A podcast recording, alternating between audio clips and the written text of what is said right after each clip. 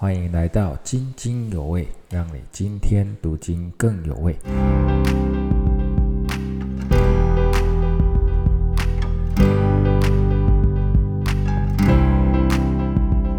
各位弟兄姐妹平安，今天要跟大家分享的是十二月二十二号教会的灵修进度，是彼得前书的四章一到十一节。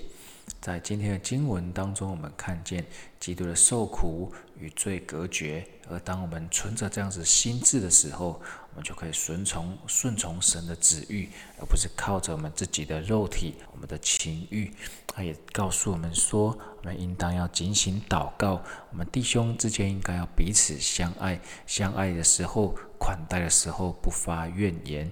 并且啊要用恩赐啊来服侍神。是神可以得着荣耀，直到永远。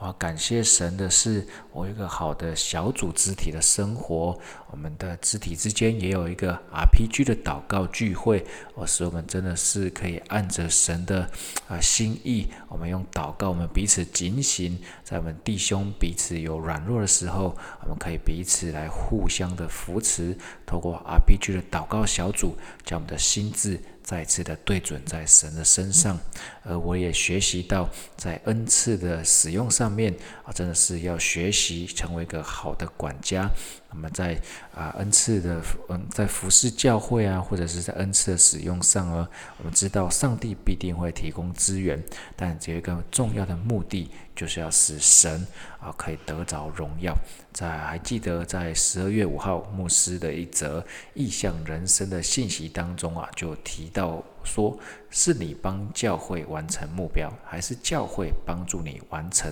托付意向？那我想我自己的答案是，这个我们这两个是没有办法分开的。教会的目标跟我们个人的意向必定是结合在一起的。当我们乐意被神来使用的时候，他就会更多托付啊，把恩赐更多加添在我们个人的生命当中。我要使神，我要使神的家得到祝福，得着荣耀。以上是我今天的分享，谢谢大家的收听。